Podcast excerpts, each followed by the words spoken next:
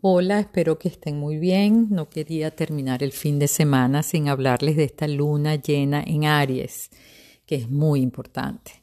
En primer lugar, recordar que el Sol sigue en Libra, es decir, el tema de las relaciones siguen siendo protagónicas.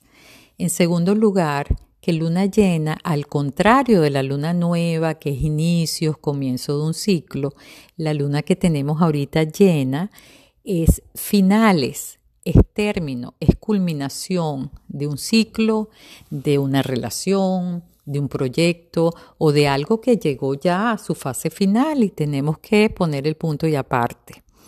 Por otra parte, quería explicar un poquito esta energía de Aries, porque Aries en mitología griega, Marte, que es el regente de Aries, es el, el, dios de la guerra, ¿no? Entonces hay algo más competitivo, más violento y más agresivo con la energía ariana.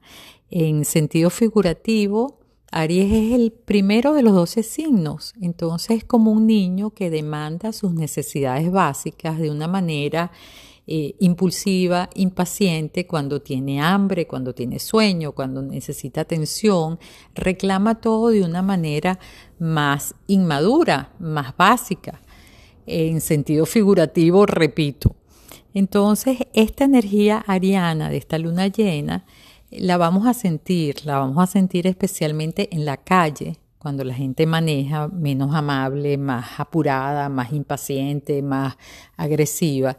Y en las reuniones vamos a darnos cuenta que las personas están defendiendo su punto a capa y espada, que las personas están queriendo por, por de todas las maneras tener la razón, Vamos a evitar discutir, vamos a evitar enfrentarnos, vamos a evitar choques, decir cosas desagradables que no valen la pena, porque a veces el, tema puede ser irrelevante, podemos estar hablando de cualquier cosa y, ponerse el ambiente cada vez más, más antipático, ¿no? Y el tono más alto.